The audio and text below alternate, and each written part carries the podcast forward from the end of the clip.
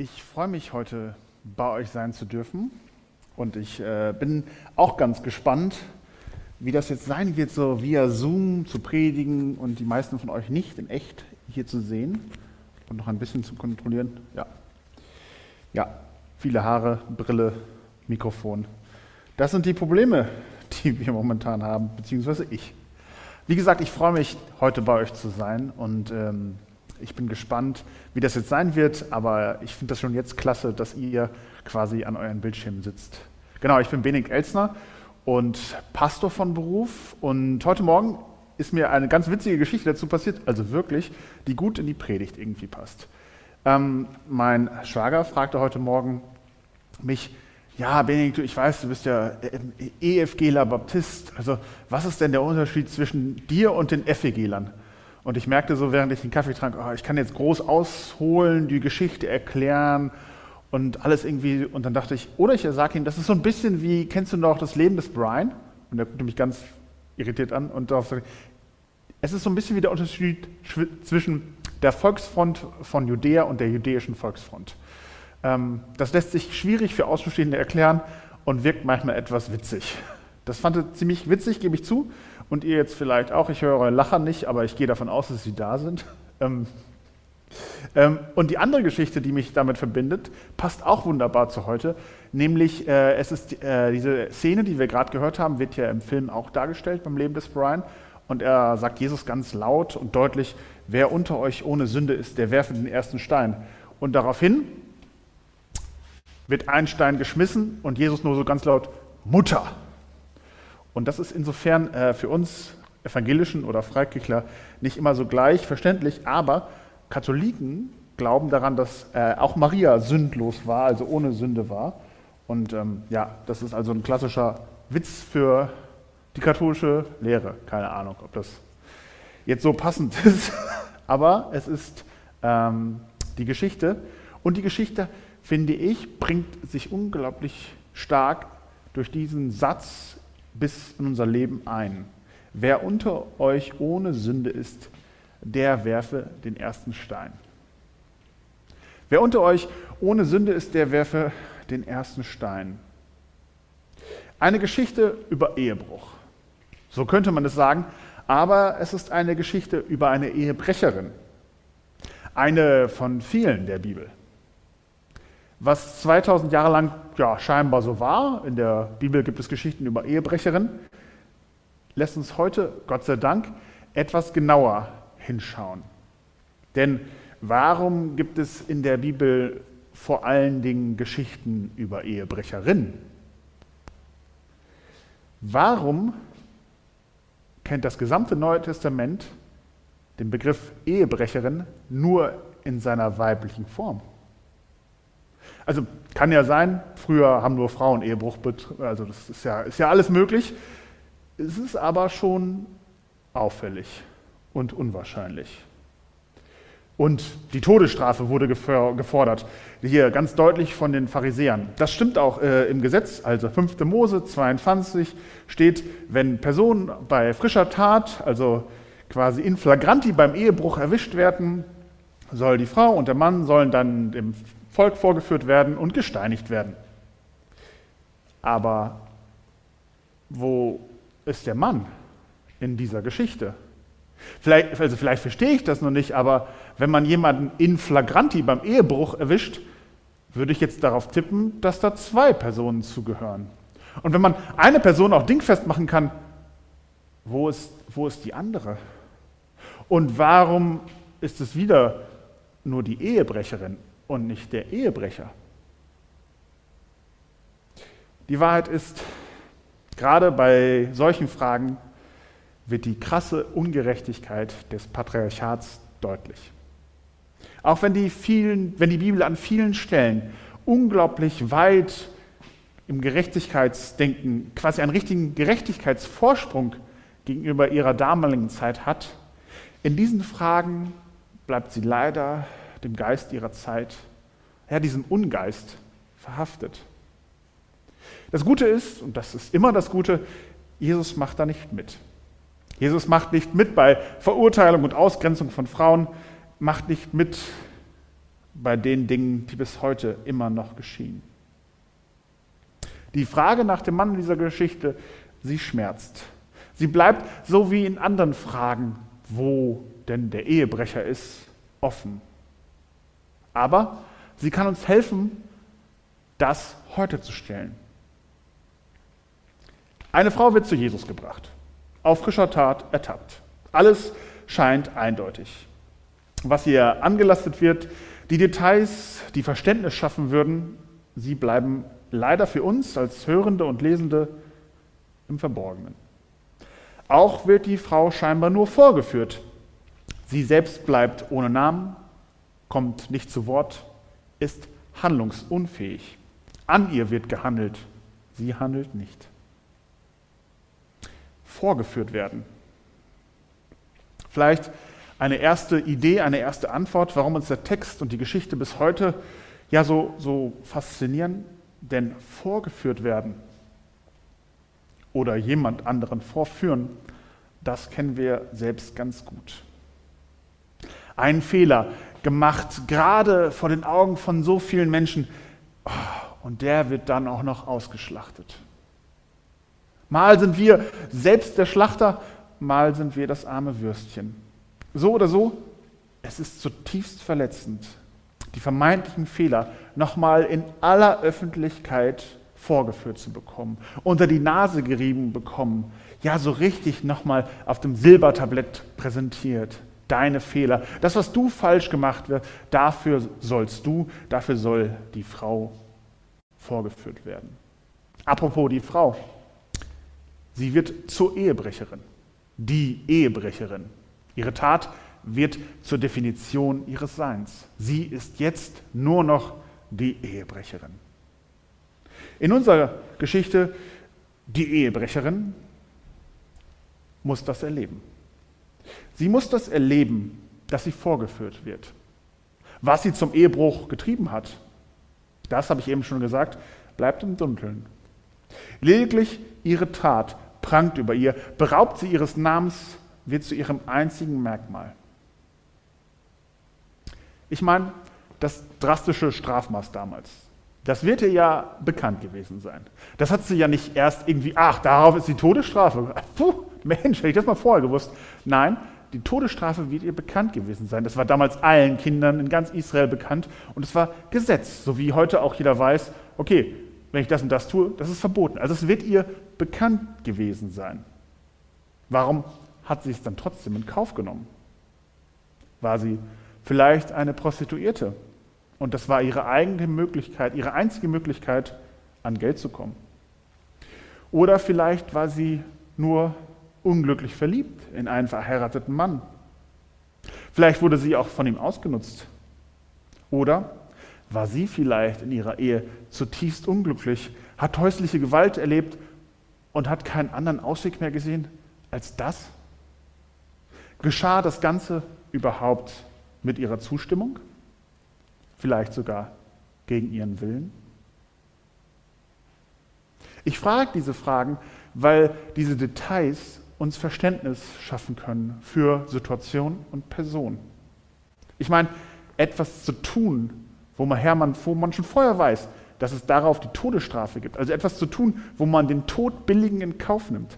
Das macht man meist aus tiefer Verzweiflung. Ich kenne keinen Menschen, keine Geschichte, wo man sagt, nee, ich hatte einfach ein bisschen Bock darauf, das mal auszuprobieren. Ja, Todesstrafe, hey, klar, nehme ich in Kauf. Nein, so wie sich heute niemand aufs Mittelmeer setzt, ins Schlauchboot und mit seiner Familie versucht, in eine bessere Zukunft zu migrieren, einfach aus Spaß an der Freude, so wird diese Frau mit hoher Wahrscheinlichkeit auch nicht am Spaß an der Untreue mit einem anderen Mann geschlafen haben. Und ich denke, gerade wir Männer haben uns da viele Jahre, viele Jahrhunderte viel zu einfach gemacht, in der wir ihr einfach die Schuld geben, so nach dem Motto, ja, so ist das halt. Der hat halt Bock auf Ehebruch. Ja, Todesstrafe. Hm. Es ist viel zu einfach, diese Verzweiflung zu ignorieren. Es ist viel zu einfach, so zu tun, als wäre das einfach so. Sie nimmt, sie tut etwas, von dem sie weiß, dass sie daran sterben kann. Das ist wichtig im Kopf zu haben. Vielleicht hatte sich Jesus auch solche Gedanken gemacht. Er fragt sie nicht einmal, was genau passiert ist, warum es passiert ist. Vielleicht weiß er auch, dass es im Kern darum gar nicht geht.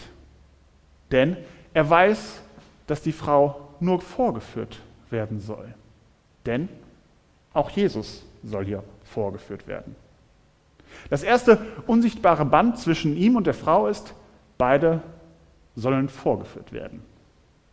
Schließlich ist die Torah die absolut höchste Instanz super eindeutig. Jedes Kind weiß, im Gesetz des Mose steht, Ehebruch gleich Todesstrafe. Es ist einfach, es ist schwarz auf weiß, es steht so in der Heiligen Schrift, es muss so umgesetzt werden.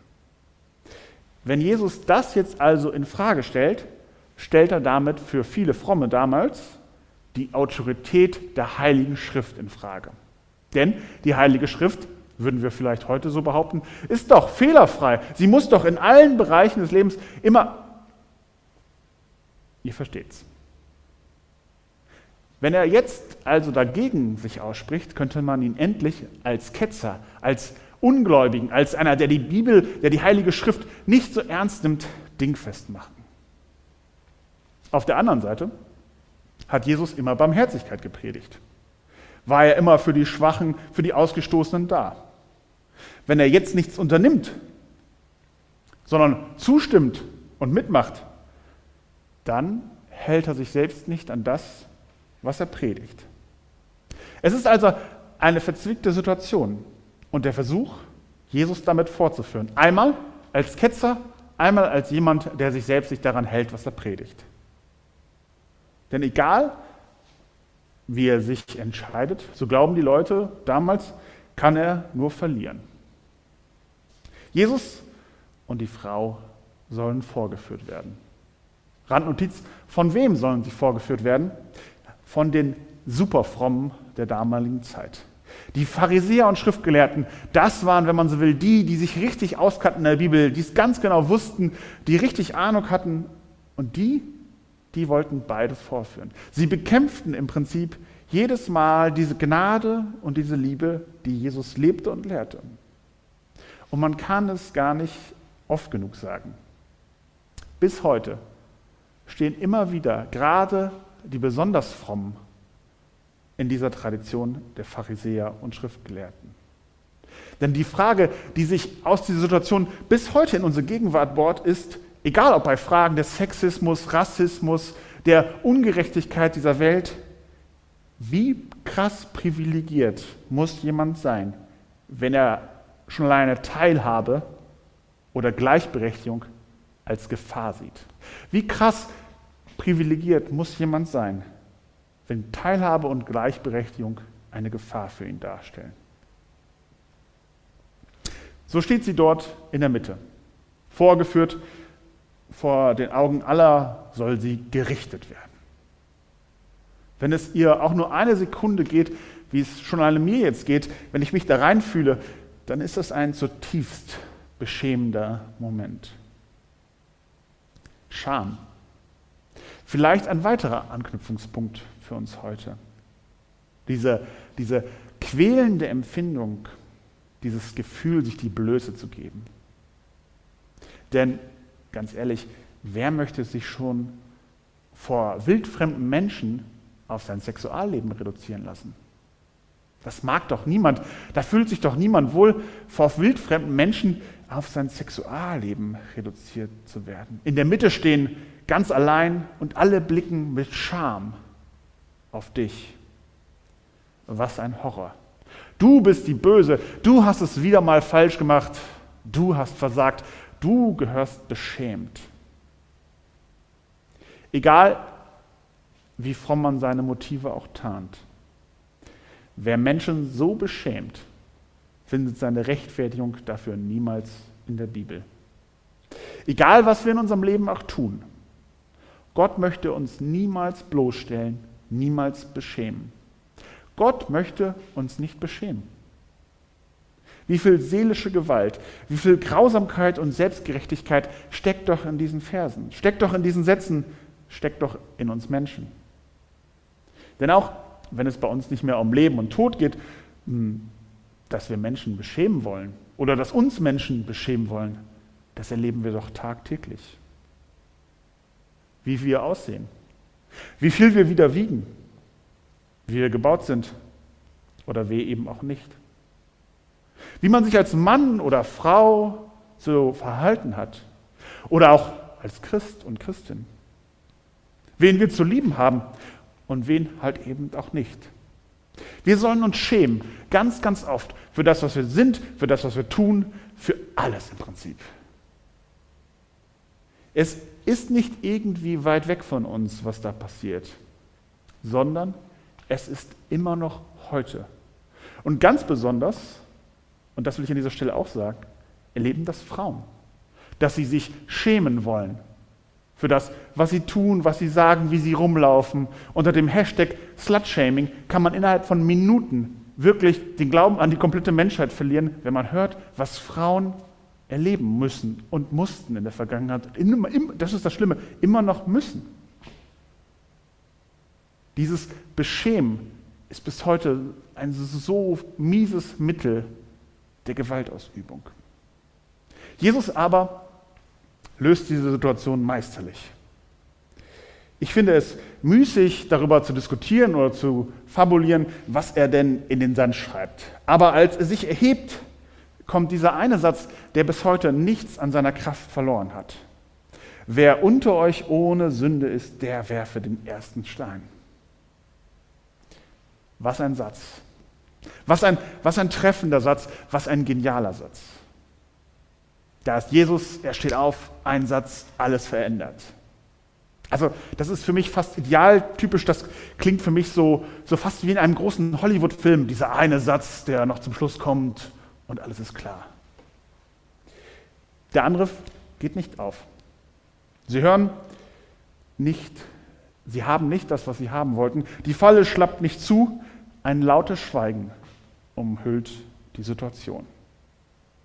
Und dass dieser Satz bis heute seine Kraft nicht verloren hat, das hängt auch damit zusammen, dass er bis heute stimmt. Denn bei aller moralischen und auch bei aller gespielten moralischen Empörung, niemand von uns ist perfekt. Kein Mensch ist ohne Sünde. Kein Mensch hat das Recht, über einen anderen Menschen zu richten, sich zu erheben. So einfach, so radikal. Da wird das Sündersein anthropologisch, also zu uns Menschen universell gedacht. Alle Menschen sind Sünder, deswegen soll kein Mensch den anderen richten. Alle Menschen stehen vor Gott gleich. Das ist das große Gleichmachen dieser Geschichte, dass wir alle Sünder und Sünderinnen sind. Vielleicht ist es nicht die schönste Art der Gleichberechtigung, die wir erfahren können, aber ich finde es eine sehr ehrliche, sehr realistische. Denn sie setzt beim Splitter in unserem Auge an und nicht beim Balken im Auge des anderen. Sie verbindet uns auf seltsame Art und Weise über, die, über den garstigen Graben der Geschichte hinweg mit der Frau in der Mitte. Sie führt uns vor Augen, dass eigentlich auch wir in der Mitte stehen könnten, in der Mitte stehen müssten. Es ist ein Satz, der Verbindung schafft und sich in unser Gewissen bohrt. Und dann dann kommt es, wie es kommen muss. Kein Stein fliegt. Keine Anklage wird ausgesprochen. Niemand wird verurteilt oder verdammt. Einem großen Film gleich leert sich der Platz. Einer nach dem anderen geht, die Älteren zuerst. So als würden sie aus ihrem reichen Leben und ihren langen Erfahrungen wissen, im Prinzip müsste ich da auch stehen. Der Skandal schwindet, die Empörung geht ins Leere. Wer eben noch gerade beschämen wollte, geht nun selbst ganz beschämt. Zum Schluss, großartig geschrieben, bleibt die Frau schweigend allein vor Jesus. Alle anderen, die eben gerade noch mit dem Zeigefinger voller Scham auf die Frau gezeigt haben, haben die Szene verlassen. Übrig bleiben nur die Frau und Jesus. Und das sind eigentlich auch die beiden Personen, um die es irgendwie eigentlich nur geht. Alles, was Gott Sünde nennt, alles das gehört vor allen Dingen in die Beziehung zwischen dir und Jesus. Dort gehört es hin. Nicht in den großen Kreis, nicht in den Scham, nicht ins Beschämen, sondern in ein Gespräch zwischen dir und Jesus. Und jetzt passiert es. Zum ersten Mal wird die Frau angesprochen. Zum ersten Mal wird mit, wird, wird mit ihr gesprochen. Und Jesus spricht sie auch nicht als Ehebrecherin an, sondern als Frau. Jetzt kommt sie zu Wort. Wird eben gerade wurde über sie gesprochen, jetzt wird sie angesprochen und zwar als Frau und nicht als Ehebrecherin. Jesus könnte viel fragen, was ihr vorgeworfen würde, was sie zu ihrer Verteidigung vorzubringen hat oder wie sie es wieder gut machen will. Doch auf all diese Fragen verzichtet Jesus. Er will von der Frau nur eines wissen. Hat dich jemand verdammt? Hat dich jemand verurteilt? Nein? Dann verurteile, verdamme auch ich dich nicht. So ist Jesus. Besser kann man das nicht auf den Punkt bringen. So ist Jesus. Keine Verurteilung, keine Scham. Es ist diese wunderbare jesuanische Art, die nicht richtet, sondern rettet. Die Frau darf leben. Sie erlebt ihren Freispruch. Einfach so, ohne Scham wird ihr geholfen. Und diese Frau, die gerade noch das Objekt war, an dem gehandelt wurde, die als Objekt behandelt wurde, sie darf nun wieder frei über ihr Leben und das, was sie macht, entscheiden. Sie bekommt in diesem Moment Würde und Selbstbestimmung zurecht. Denn es liegt nicht mehr in den Händen der Männer und Frauen, die um sie rumstanden, was mit ihr passiert. Nein, es liegt jetzt wieder in ihren Händen, was mit ihr passiert. Und so verstehe ich auch die Aufforderung, fortan nicht mehr zu sündigen, im Prinzip genau so. Du entscheidest jetzt wieder, was mit deinem Leben passiert. Es ist jetzt wieder deine Verantwortung, über dein Leben, mit deinem Leben umzugehen.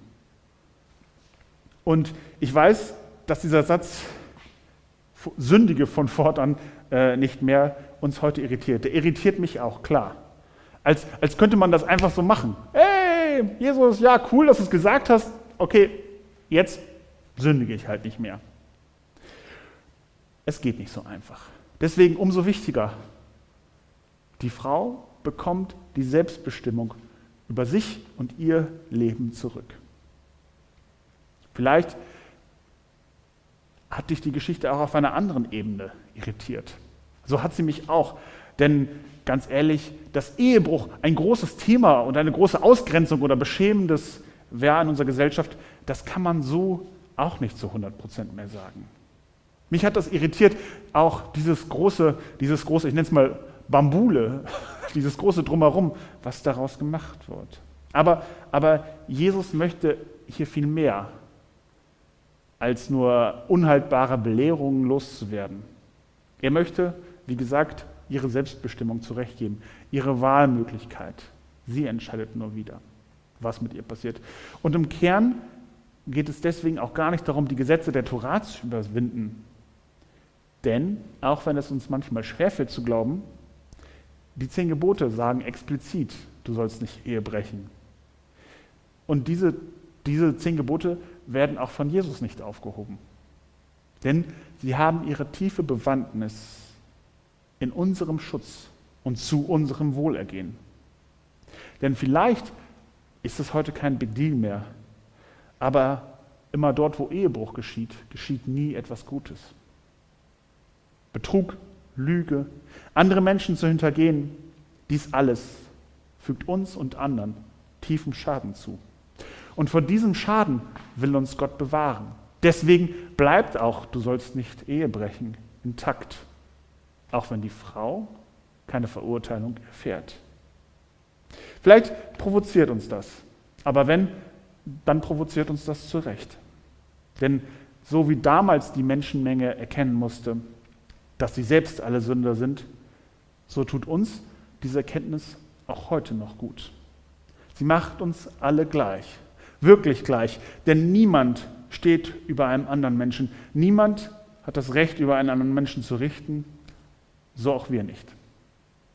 Amen.